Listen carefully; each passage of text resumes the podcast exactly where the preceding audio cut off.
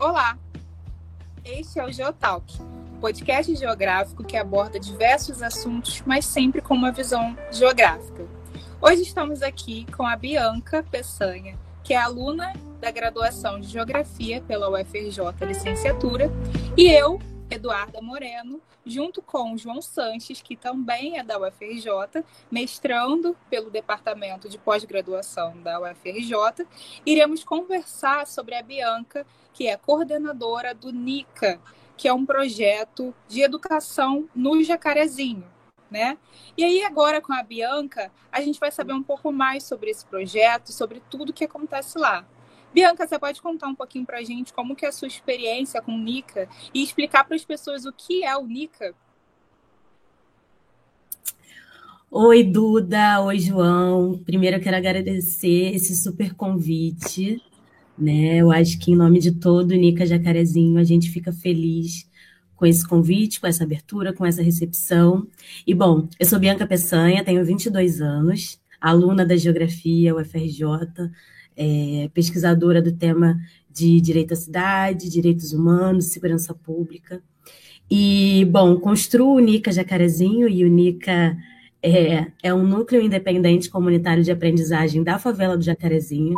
É um projeto de educação é, multicultural, antirracista e democrático que fica na favela do Jacarezinho, pensado e voltado para a população negra e favelada, e que tem a educação como principal eixo de emancipação do povo preto favelado. Né? Então, eu atuo no NICA há três anos, desde a sua é, inauguração. Hoje estou como coordenadora executiva e coordenadora de comunicação, pautando né, esse projeto que trata a educação de maneira, enfim, multidiversa, né?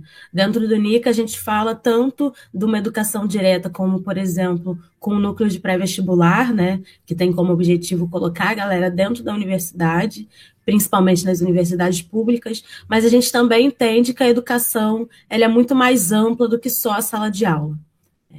Então, durante essa pandemia, a gente promoveu ações de solidariedade, de combate à insegurança alimentar, com distribuição de cesta básica, distribuição de cartilhas, com orientações de saúde, é, e que esse também é um elemento fundamental do que a gente entende a educação. Ninguém aprende de barriga vazia, ninguém aprende com fome, e principalmente as pessoas precisam saber por que passam fome. Né? Então, a educação ela precisa estar, de alguma forma, atrelada com a consciência social, com a consciência racial. E esse é, é o grande objetivo do NICA. Bom, em que ano foi fundado esse projeto? Você está participando dele desde o início? Conta mais um pouco dessa trajetória histórica dele, por favor. Então, eu gosto de falar do NICA, mas eu acho que como quase todos os movimentos que acontecem dentro de um território favelado, todos os anos de Nica foram marcados por uma tragédia, né? Infelizmente. É, o Nica ele começa a ser gestado muito antes da sua primeira atuação, né? Então, lá em 2018, é, a gente se encontra, e aí o Nica é uma iniciativa pensada pelo Joel Luiz, que é um advogado da favela do Jacarezinho, é, e um defensor dos direitos humanos, o qual, enfim, tenho o prazer de trabalhar, é uma pessoa que me inspira muito na minha caminhada. E aí a gente se encontra, e bom, em 2019 o NICA acontece. No nosso primeiro ano de atuação, 2019, nossa primeira turma de pré-vestibular, a gente tem, durante uma operação policial na favela do Jacarezinho, nosso prédio invadido pelo BOP, e enfim, numa ação violenta e numa violência que é simbólica e é física, né? É, os policiais do BOP, quando invadem o nosso prédio, eles abrem resmas de papel. E aí, assim, um prédio que, claro, a gente ocupa hoje um prédio que é uma antiga creche, então, obviamente, dava para saber que ali funcionava um projeto de educação, né, além de outras sinalizações. Abram, abrem as resmas de papel e jogam no chão e pisam, né, quase todas, numa ação quase que simbólica de que, bom, existe algum problema do Estado com a gente estar tá fazendo uma educação favelada. Ainda assim, no nosso primeiro ano, a gente recebe o primeiro prêmio Carolina de Jesus pelos Direitos Humanos na é, Assembleia Legislativa do Rio de Janeiro. Né? é, porque no nosso primeiro ano, com todas essas adversidades, e é isso quando o Bop entrou lá, ele não só destruiu o resma de papel, mas ele quebrou nossas portas, cadeiras, mesas, né, é, e objetos de sala de aula, mas a gente ainda assim, no nosso primeiro ano, consegue aprovar quatro alunos, e isso é, é, é para uma realidade de evasão, né, de pré-vestibulares e cursinhos populares. É, isso é um número muito positivo para a gente, né, é, e aí, sequenciando a nossa continuada, né? Em 2020, quando a gente já tem esse primeiro reconhecimento, a gente recebe uma moção honrosa é, do vereador é, da Câmara dos Vereadores, né, da Comissão de Educação, e, enfim, mais um reconhecimento do nosso trabalho em 2020, mas em, e aí, como todo mundo, somos atravessados por essa pandemia que mostra qual é a fragilidade real da favela do Jacarezinho. Né? Quando a gente entra no Jacarezinho para promover um projeto de educação, a gente entra muito pensando que é só né, quadro, caneta de quadro, cadeira, mesa, e aí pronto, vamos fazer.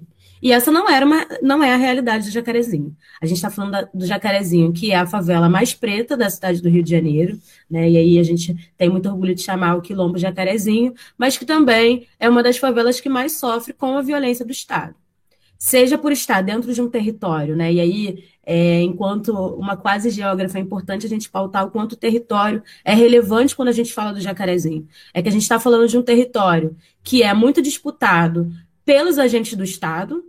A favela do Jacarezinho fica de frente para a cidade da polícia, né? E, e isso é um demonstrativo. E, e, e para o Estado tomar esse espaço que é o Jacarezinho, e, enfim, para e, e, aí tomar, entendam isso também como um mecanismo de violência do, e controle do Estado.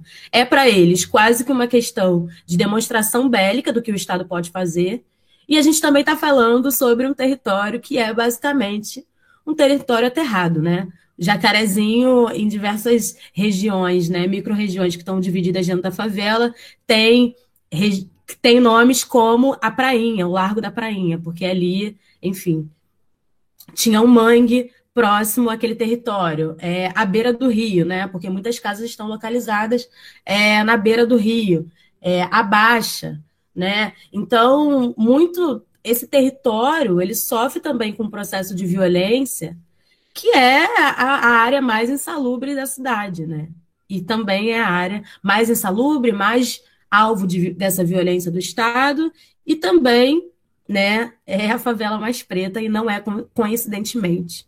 Né? E aí, obviamente, quando a gente enfrenta a pandemia, e, e aí um dado sanitário também que é muito importante do Jacarezinho, porque o Jacarezinho hoje é a favela com maior é, índice de o Jacaré, né? Porque o Jacarezinho fica dentro do Jacaré, que é um bairro. Então, Jacaré, hoje ele é um dos bairros, né? O bairro depois de Bangu, e aí depois de Bangu, por conta do complexo prisional, que tem o maior índice de tuberculose do, do estado do Rio de Janeiro, então, a gente está falando de uma favela que já tem índices sanitários muito preocupantes e que, quando chega a Covid, enfim, a pandemia é letal para a maior parte desses, desses moradores e moradoras do Jacarezinho. É, e aí a gente fala letal em questão de saúde, a gente fala letal em questão de violência, né? Não é à toa que a gente entra junto com a DPF 635 para proibir operações policiais durante é, a pandemia, mas também é uma zona que fica é, totalmente à margem da insegurança alimentar. Né? Então, em 2020, quase que todos os nossos esforços que deveriam ser voltados para é, a educação formal, a sala de aula, a alfabetização, o pré-vestibular, as atividades culturais, elas são mobilizadas para a garantia de segurança alimentar de família de Jacarezinho. E aí a gente se uniu a outros coletivos, né, e firmamos o Jaca contra o Corona, que hoje não atua mais enquanto Jaca contra o Corona, mas ainda assim a gente continua atuando, né, junto à Coalizão Negra por Direitos, da qual faço parte também, é, garantindo essa segurança alimentar, enfim, hoje a gente já distribuiu quase 4 mil cestas básicas no Jacarezinho, nesse trabalho de enxugar gelo e, enfim, fazer e tentar fazer o nós por nós, já que o Estado não está agindo.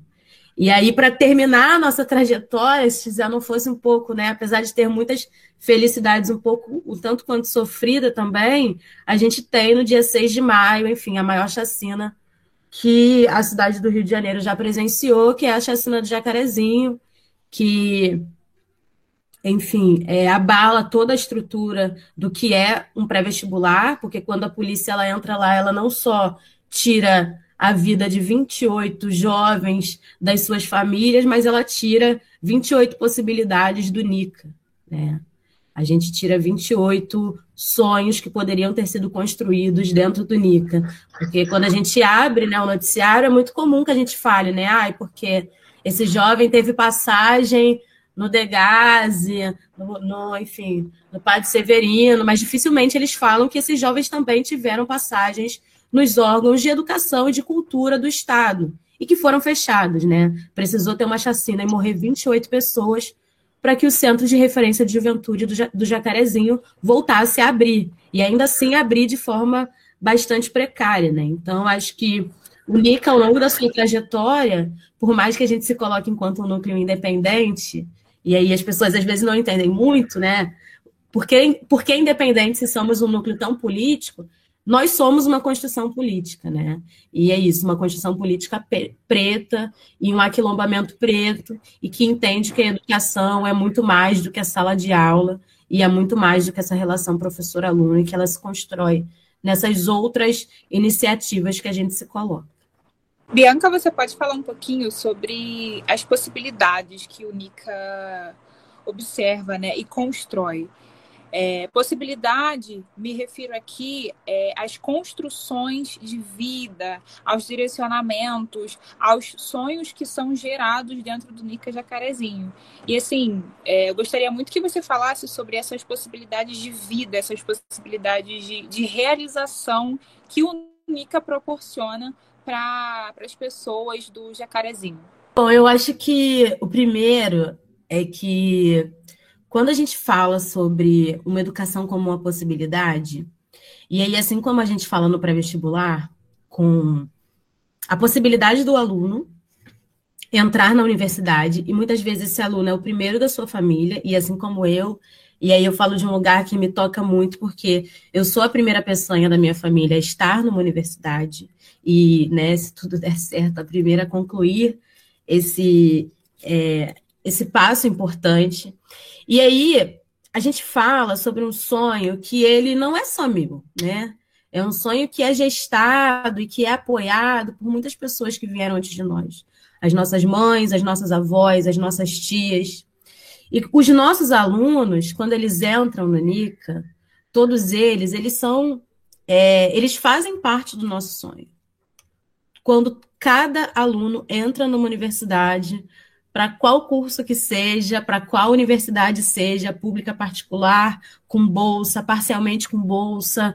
É, isso é uma conquista e é um sonho que é construído por toda a nossa equipe, que, bom, hoje tem quase 30 pessoas construindo o NICA, e é um sonho que é gestado e construído diariamente por essas 30 pessoas. E é também é, um sonho que é construído numa escala até maior que isso, né? É, a gente sempre conversa o quanto a gente fala, né? O quanto os, os a universidade muda a vida desses alunos, mas é muito importante pautar também o quanto os alunos mudam toda a trajetória é, da epistemologia, da ciência, da produção de conhecimento da universidade. Então, a gente acredita que esses alunos, quando entram na universidade, eles estão ali para construir possibilidades outras de futuro, de narrativas, de ciência, de história, né? Eles estão ali para mudar os caminhos da geografia, da história, da administração, da psicologia, né? Então é um projeto que ele é muito maior e atinge muito mais pessoas do que a gente possa imaginar, né? É, se, se, existem pensadores que falam né, do movimento negro que as cotas raciais salvaram a universidade da mediocridade, eu acredito que esse também é um papel importante do NICA, né? Entrar na universidade, apresentar outras possibilidades de construção de ciência, de construção de narrativa, do fazer ciência, do saber, da construção do saber e do ser. E tudo isso é parte de um sonho importante que fala sobre uma construção coletiva de emancipação da população negra, emancipação da população favelada, emancipação da, da população trabalhadora. E é também né, o lugar de que esses alunos, né, os filhos desses alunos, não vão ser mais os primeiros a estarem nesse espaço. Sabe? Esse processo de dor, esse processo, porque é um processo dolorido, entrar num espaço em que você é o primeiro e você precisa arrombar todas as portas, janelas e possibilidades possíveis para estar naquele lugar e sobreviver naquele lugar. Mas é também você construir uma possibilidade positiva, né, para as próximas gerações também.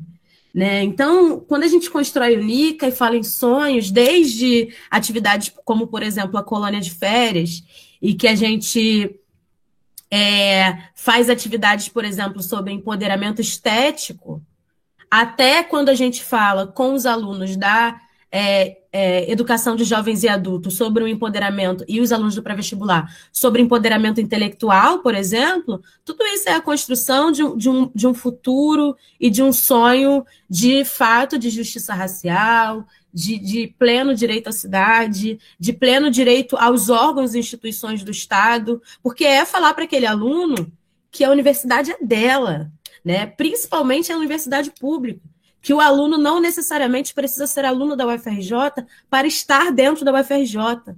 Que existem outras milhares de possibilidades de você ser aluno da UFRJ, que não só pelo Enem, né, pelos caminhos tradicionais, de que você pode fazer parte das unidades de extensão, que você pode fazer parte dos grupos de pesquisa, que você pode entrar nas bibliotecas e nos museus e construir esse espaço e, ter, e de fato, derrubar esses muros que colocam é, os espaços acadêmicos e os espaços é, que, em geral, eram dominados por essa é, hegemonia, né, por, essa, por essa branquitude, e colocar que não, esse é um espaço do povo, sabe? E acho que isso dá, sim, um sentimento. Isso sim é, é construir um sonho, e um sonho que é coletivo, um sonho que é dividido por muitos, e que é cada vez e a cada ano a cada passo, a cada é, é, passo à frente e passo atrás também, ele é ressignificado e recontado por nós, pelos nossos alunos, pelos filhos de nossos alunos. E todo mundo que constrói, unica e, e enfim, e a educação popular como um todo. Você citou uma, uma, uma, frase que me tocou muito, que foi muito deles são os primeiros a acessarem esse ambiente elitista, branco, patriarcal, machista, que é a universidade, né? E, e você citou a palavra família. E aí eh, me veio à mente como é a relação dessa, dessa iniciativa com as famílias desses jovens. Vocês tentam, além dessa iniciativa que você citou no início da entrevista, né, é, é, da doação é, numa tentativa de, de, de, minimizar a insegurança alimentar, existem outras iniciativas que vocês estão tentando aproximar também a família desse projeto, empoderando essas famílias, tentando auxiliar de alguma forma? Como existe essa, essa iniciativa? Então, eu acho que o Nica, acima de tudo, ele é construído a partir de muitos laços de afeto, né? Então, por exemplo, um aluno nosso que é muito querido, que, enfim, tem uma trajetória incrível, entrou para o Nica, fez dois anos de Nica, quase desistiu e hoje faz administração na UERJ, né? E é o primeiro jovem da família a estar dentro de universidade. Cara, é isso. Quando a gente conhece esse jovem, a gente vai, encontra esse jovem na rua, a gente conhece a mãe, o pai, é chamado para os aniversários, é chamado para construir outras coisas, a gente age em articulação é, com outros projetos que acontecem. Então, por exemplo, o Nica, ele não faz um trabalho sozinho no Jacarezinho. O Nica, ele faz um trabalho junto com a quadra é, da Unidos do Jacarezinho, faz uma, um trabalho junto com a Associação dos Moradores, faz um trabalho junto com o Lab Jaca, faz um trabalho junto com o Jacaré Facilitador. Então, assim,